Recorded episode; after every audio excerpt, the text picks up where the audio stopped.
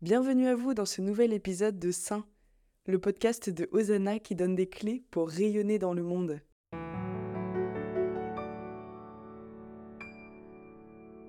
Bonjour Perle Charles Thierry, merci de vous être rendu disponible pour discuter de la prière avec moi aujourd'hui.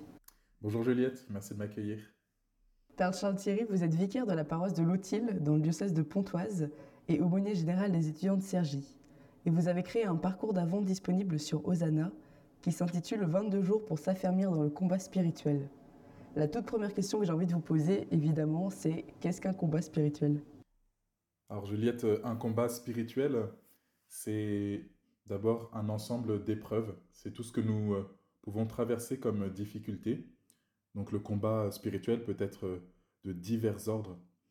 Il va surtout consister en fait euh, en une tension en nous, une tension euh, qui va consister à lutter contre les forces du mal en nous, des forces qui euh, eh bien, vont nous pousser peut-être euh, à nous éloigner de la foi, à perdre notre espérance, à refermer aussi notre cœur en manquant euh, de, charité.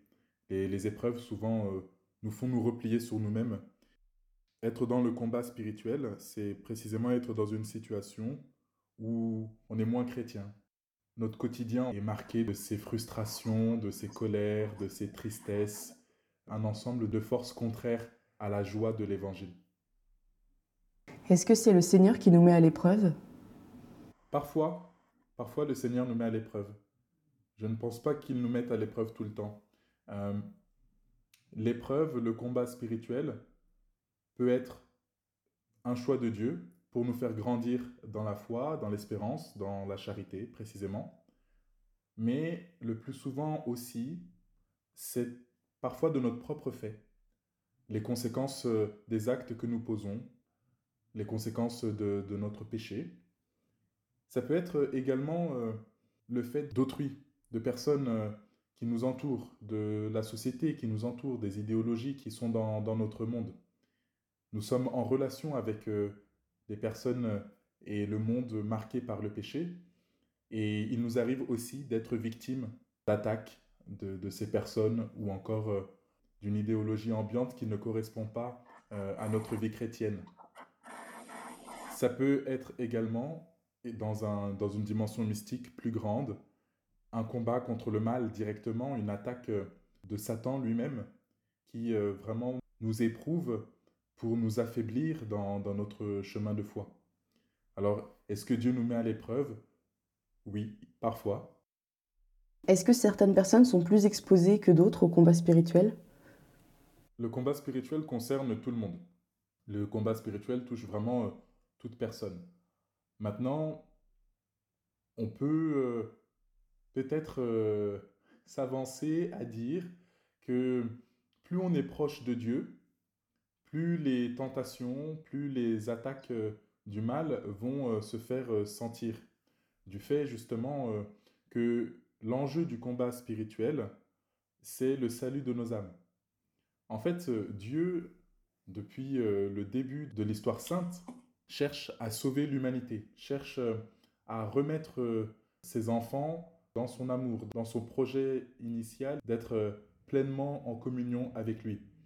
Et on se rend bien compte que du péché originel jusqu'à nos jours, le mal essaye vraiment de nous éloigner, d'affaiblir, de fragiliser notre relation à Dieu.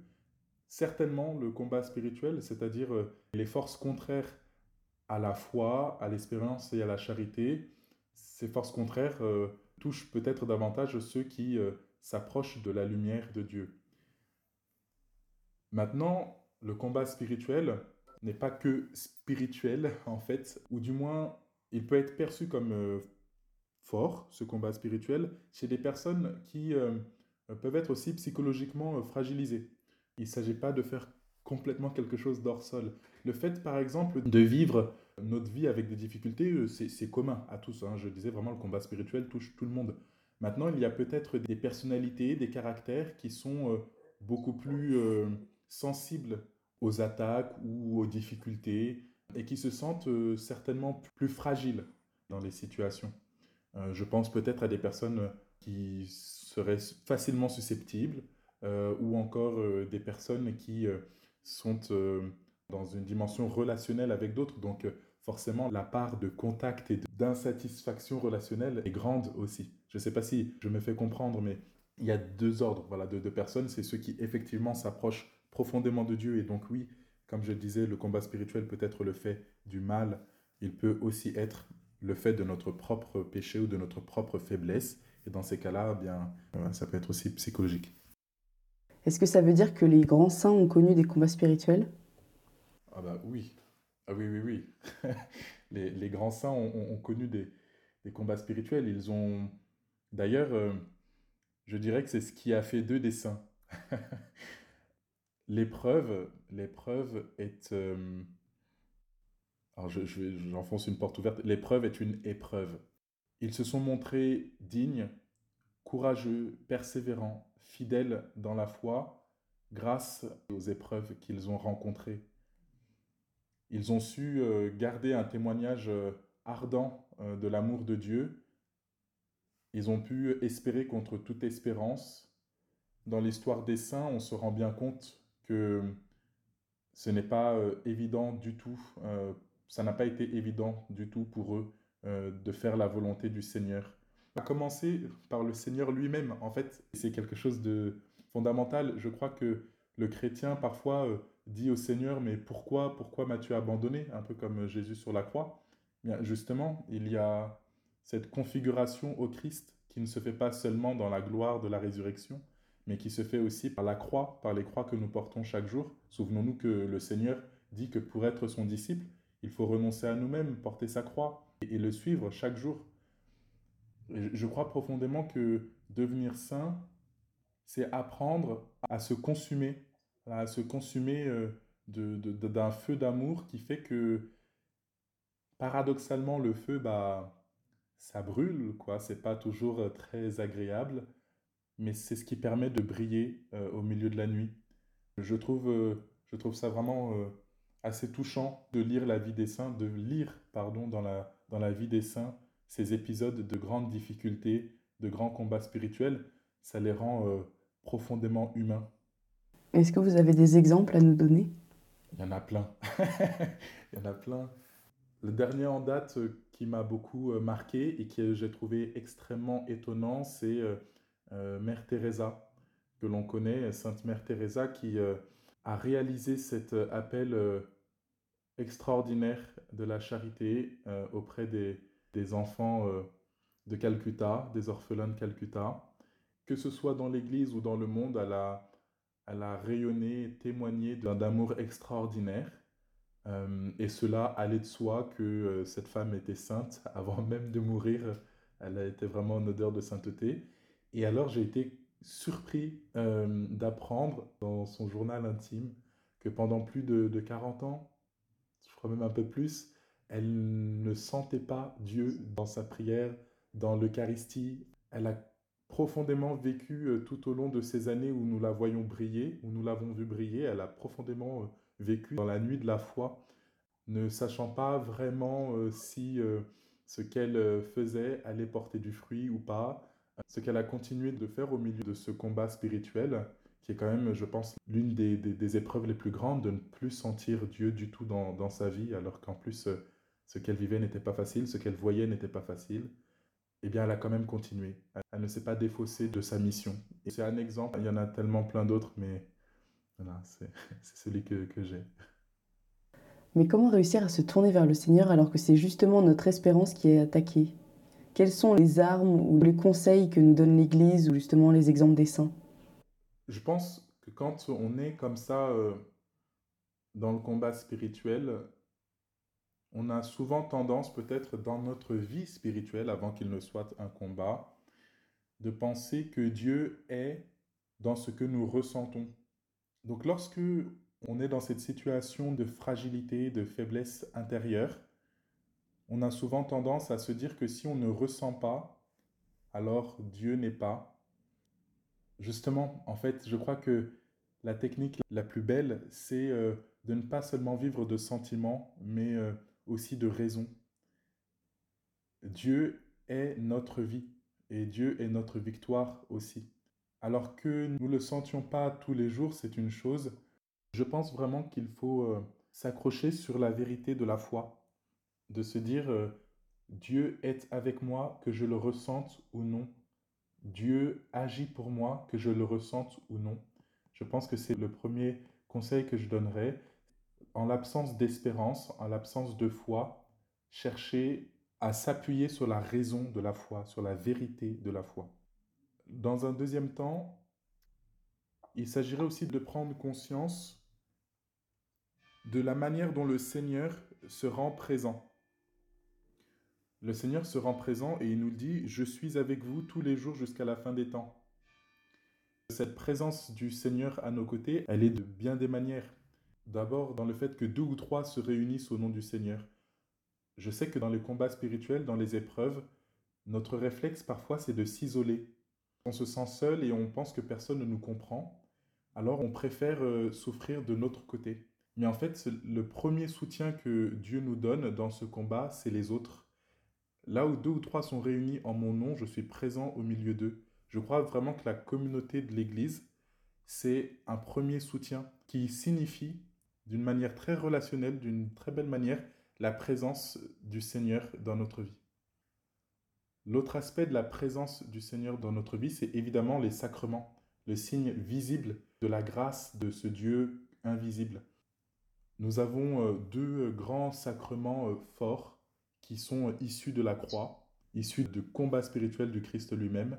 C'est l'Eucharistie et la confession. Alors bien évidemment, on a les autres aussi, hein, qui jaillissent tous du cœur de Jésus. Mais dans ce thème du combat spirituel, je sens profondément que l'Eucharistie et la confession sont euh, deux sacrements qui nous soutiennent tout particulièrement. Sachant que de manière très mystique, très inhérente à notre vie spirituelle, à notre vie sacramentelle. Il y a le don de l'Esprit qui est évidemment euh, présent tout le temps, cet Esprit Saint qui nous console et qui nous soutient euh, à tout instant. Mais dans l'Eucharistie, c'est le corps de Jésus qui nous est donné, qui nous est donné en nourriture, comme nourriture de force. Et dans le sacrement de la réconciliation, c'est sa miséricorde, comme un baume de consolation pour toutes les fois où... Euh, nous sommes euh, alourdis par notre péché, par notre fragilité, pour toutes les fois où nous avons blessé le, cœur de Jésus et que nous en ressentons bien souvent l'amertume euh, en nous. L'enjeu du combat spirituel, encore une fois, c'est de garder la joie de l'évangile. Et cette joie-là, nous la tenons de cette promesse que le Seigneur nous fait d'être présent au milieu de nous à chaque instant. Où placer la joie? Comment être fécond en ces temps difficiles du combat spirituel? Je pense que la joie, doit pas être euh, une attitude naïve. C'est pas de se dire que euh, tout va bien alors qu'effectivement euh, beaucoup de choses peuvent aller mal. c'est de tourner son regard sur les petites choses du quotidien. Dans le parcours que je propose, j'ai recontextualisé une phrase, vous savez, de cette petite chanson d'enfant, Savez-vous planter les choux? à la mode de chez nous Je disais, savons-nous planter la joie à la mode des saints? Précisément parce qu'en fait, euh, la joie, c'est des petites choses du quotidien. C'est un peu comme la foi. Vous savez, cette petite graine euh, qui au départ est la plus petite des semences, mais qui en fait, euh, lorsqu'on en prend soin, lorsqu'elle est plantée, eh bien, peut devenir un grand arbre. Et je crois profondément, en plein milieu du combat spirituel, accrochez-vous à regarder les petites joies du quotidien. Ces petites choses qui sont semées chaque jour et qui certainement vous élèveront au-dessus des difficultés. Est-ce que le grand piège du combat spirituel, c'est pas de tomber dans le doute Je ne considère pas le doute comme un piège. en fait, c'est ce qui, euh, c'est ce qui, euh, c'est ce que je pense en, entendant cette question. Je, ne considère pas le doute comme un piège. Je crois qu'il y a deux manières de, de douter, une bonne et une mauvaise. La mauvaise manière de douter, et c'est peut-être en cela que vous posez la question, c'est remettre en doute la fidélité du Seigneur, sa toute-puissance, son amour. De se dire, Dieu m'a abandonné et il ne peut plus rien pour moi. Alors oui, dans ce sens, je comprends que le doute est clairement le piège du combat spirituel. Mais il faudrait aussi encourager les, je dirais, les, les chrétiens à ne pas s'affaiblir quand il y a un doute. En fait, le doute c'est aussi une prise de conscience de ce qu'est réellement ma vie spirituelle. Je disais tout à l'heure que lorsque l'on manque d'espérance, il faut s'accrocher aussi à la raison pour euh, pouvoir se relever. En fait, le doute, c'est précisément une situation de questionnement qui va nous apporter une réponse, en fait. Douter, c'est pouvoir demander au Seigneur comment.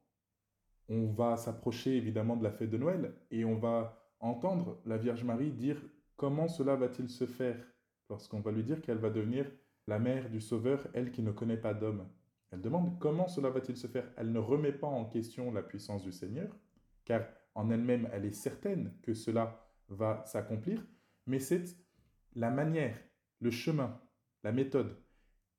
Comment le Seigneur va me permettre de sortir de l'épreuve. Je ne remets pas en question sa capacité à me sortir de l'épreuve. Je le sais, Seigneur, j'aurai une issue positive à ce combat. Maintenant, je peux demander au Seigneur comment cela va-t-il se faire? Par quels moyens Ouvre-moi les yeux sur les mains tendues que tu mets sur ma route. Et, si on ne se pose pas la question, je crois qu'on est passif dans ce combat. Et il ne faut pas être passif dans le combat spirituel.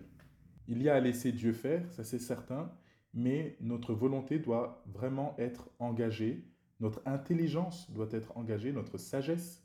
Et le doute, certainement, euh, d'un point de vue positif, peut nous permettre d'orienter notre intelligence, notre volonté vers des choix de l'ordre de l'intelligence de la foi. Est-ce qu'il est possible de ne pas se rendre compte qu'on est en train de vivre un combat spirituel? Oui, je pense. Il est possible de ne pas se rendre compte que l'on est dans un combat spirituel toutes les fois où nous considérons être seuls à vivre ce combat. C'est-à-dire, euh, bah, en fait, Dieu n'a rien à voir avec l'épreuve que je vis actuellement. Ma foi n'a rien à voir avec ce que je vis actuellement. Ce n'est que de mon fait parce que j'ai voilà, j'ai j'ai foiré, j'ai mal, mal agi, mais même pas dans un, forcément dans un sens pécamineux. Hein. on n'est même pas, on se dit même pas que c'est de l'ordre du péché. On se dit juste, bah, c'est de ma faute, de ma seule faute. Comprenons-nous bien. Le combat spirituel, c'est de se dire ce que je vis aujourd'hui, comment j'apprends quelque chose de ma relation à Dieu, comment j'apprends quelque chose sur ma foi, Comment j'apprends quelque chose de mon espérance, de l'espérance qui est en moi, à travers telle ou telle épreuve Alors, je dirais que quelqu'un qui, qui ignorerait être dans le combat spirituel pourrait très bien l'être sans le savoir, mais encore faut-il qu'il remette ses difficultés entre les mains du Seigneur. Donc, la réponse est oui. Je, crois que oui, il est possible que certains ne s'en se, ne rendent pas compte. Mais en même temps, en fait, ces pièges aussi de ces pièges aussi parce que il faudrait pas non plus faire de toutes nos difficultés des combats spirituels. Enfin quand je dis il ne faut pas faire de tout notre combat spirituel c'est parce qu'en fait j'ai en tête parfois des situations où des chrétiens spiritualisent énormément ce qu'ils vivent. C'est forcément de la faute du démon.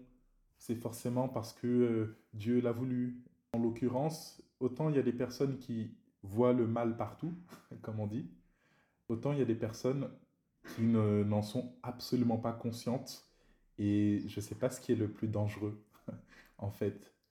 Euh, voilà. Et vous, en tant que prêtre, êtes-vous touché par le combat spirituel? Oui, tout à fait.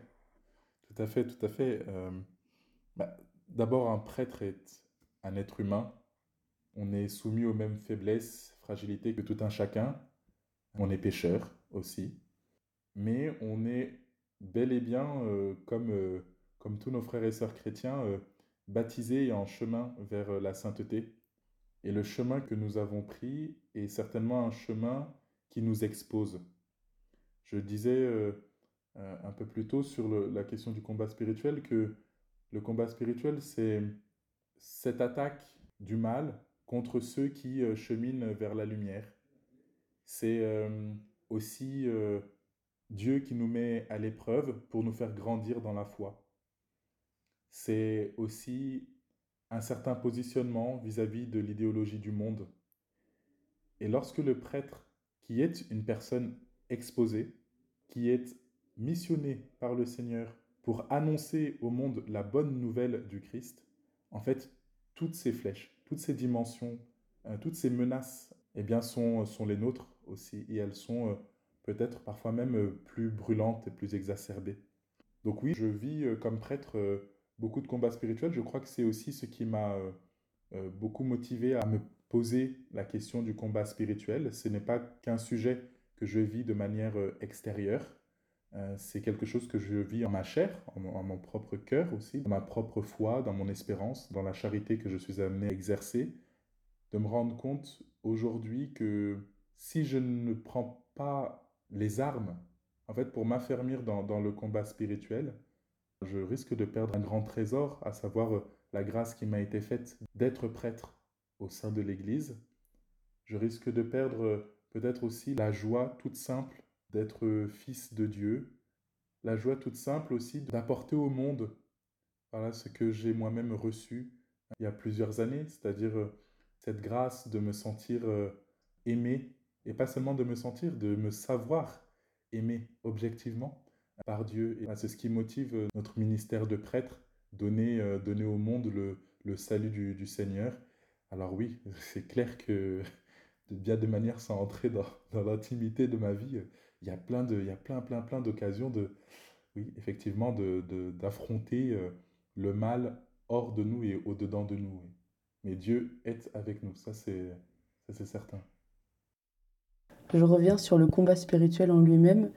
Une fois qu'on a pris les armes pour euh, entrer en combat, une fois qu'on s'est tourné vers le Seigneur, qu'on a crié vers lui, qu'on s'est tourné vers les sacrements, et que tout à coup on se sent extrêmement faible et petit, est-ce que c'est un signe qu'on est en train de perdre son combat spirituel?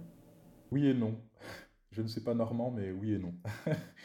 si on se sent faible au moment du combat spirituel, est-ce que c'est un signe que nous perdons le combat? Je dirais que la faiblesse peut être un signe qui indique que nous ne prenons pas suffisamment les dispositions nécessaires au combat. Par exemple, la tiédeur dans la prière, ce que l'on va appeler généralement l'acédie dans la vie spirituelle, ce que l'on va appeler l'acédie. C'est ce goût d'une certaine mollesse intérieure. Et donc d'être soumis un peu au gré du vent.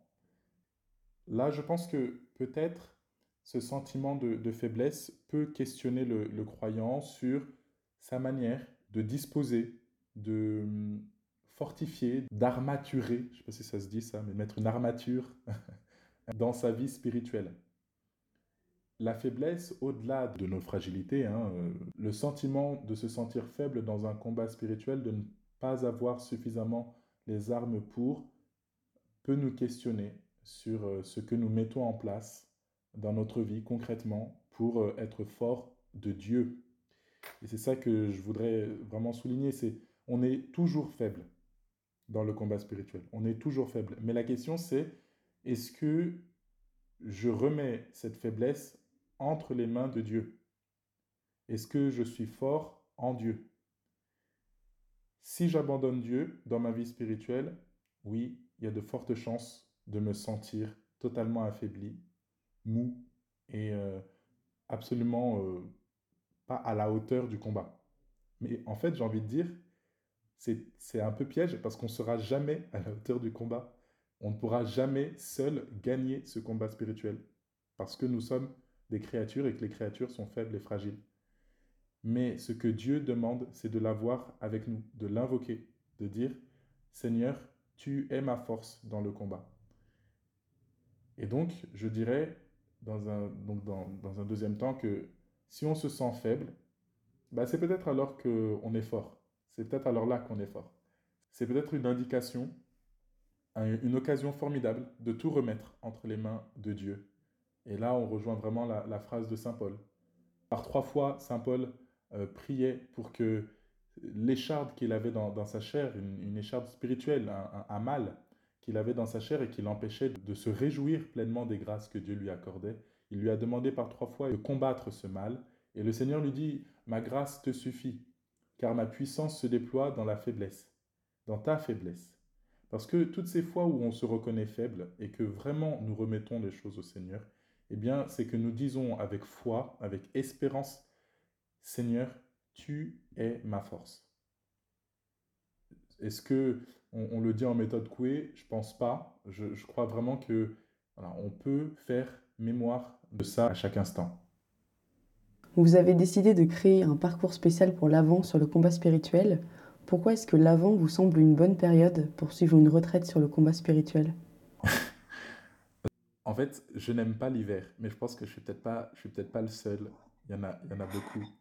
Euh, l'hiver, c'est, c'est un peu la période où, où bah, c'est même pas un peu, c'est la période où, il fait nuit beaucoup plus longtemps, il fait froid, c'est humide. Euh, et en fait, je ne sais pas pour vous, mais il est plus difficile pour moi d'être chrétien en hiver qu'en été, par exemple. En été, euh, j'aime euh, me, poser sous le soleil avec mon bréviaire et, lire la Bible, passer des heures à, parler avec Dieu. Alors qu'en hiver, c'est un peu moins le cas. Voilà, on a moins d'énergie, on est un peu plus... On est physiologiquement plus, plus fragile, plus faible. Et étonnamment, en fait, ça impacte aussi notre vie spirituelle.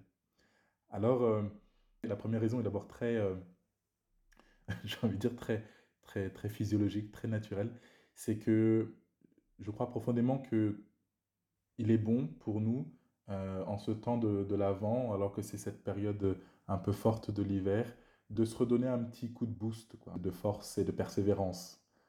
Ensuite, euh, d'un point de vue plus spirituel, ou en tout cas le, cette dimension un peu euh, naturelle et physiologique nous invite à regarder parallèlement une dimension spirituelle, c'est euh, la question de la nuit. La nuit se fait plus longue, vraiment, concrètement, mais, mais pas que sur la terre, aussi en nous. Euh, je dirais que le temps de l'Avent, c'est, c'est un temps privilégié pour s'en remettre euh, à Dieu dans toutes les fois où on a l'impression que la nuit est trop longue, toutes les fois où nos difficultés, les ténèbres, nos épreuves semblent sans issue. On va constater de plus en plus les lumières s'allumer dans les rues, les chandelles, les guirlandes de Noël. On a plein de lumières qui s'allument pendant le temps de Noël, mais je crois profondément que la, lumière la plus belle, c'est évidemment celle de Bethléem. Euh, et la lumière de Bethléem, c'est cette petite étoile au milieu de la nuit qui guide les bergers, qui guide euh, les mages, qui guide tous ceux qui sont en recherche de, justice et de paix, aussi bien dans le monde que dans leur propre vie. Euh, je crois profondément que l'avance, c'est le temps de la réalisation de la promesse, la venue du Seigneur, qui a été promis euh, depuis des siècles, euh, annoncé par les prophètes et qui enfin euh, se réalise. Et je crois profondément, et je pense que ça c'est quelque chose que, qui me tient beaucoup à cœur, ne vivons pas l'avant comme un temps nostalgique, c'est-à-dire où l'on se tourne vers le passé pour constater qu'effectivement Jésus est venu. Non, en fait, l'avant nous tourne profondément vers l'avenir, vers la venue du Seigneur, la venue de son règne. Ils ont attendu la, la, première venue du Christ, ils ont attendu, les prophètes ont attendu la venue du Messie, leur joie a été euh, grande, comme le vieillard qui, qui se réjouit de tenir entre ses mains la lumière des nations. Mais en fait, nous aussi, en tant que chrétiens, il nous faut euh, concrètement espérer. C'est pas un coup de hasard, c'est une profonde vérité. Le Seigneur revient, il nous apportera la paix, la justice dont nous avons besoin. Et le temps de l'avant, est, privilégié pour ça, pour tourner notre regard vers le Christ qui vient. Et c'est un combat, voilà, c'est un combat à vivre, une, des épreuves à vivre, le temps de son retour. Voilà, si ce que je propose peut aider un peu les uns et les autres euh, à garder un petit peu leur lampe allumée, voilà, j'en serai un des prêtres et des hommes les plus, les plus heureux. voilà. Merci Père Charles Thierry pour vos enseignements sur le combat spirituel. De rien Juliette, merci beaucoup à vous. J'invite chacun d'entre vous, chers auditeurs, à suivre le parcours de l'Avent proposé par Perle Charles Thierry sur Hosanna pour vous fortifier dans vos épreuves ou tout simplement dans votre vie spirituelle. Bon avant à tous, bel avant à vous Perle Charles Thierry. Merci, bon avant à vous Juliette. À bientôt sur Hosanna.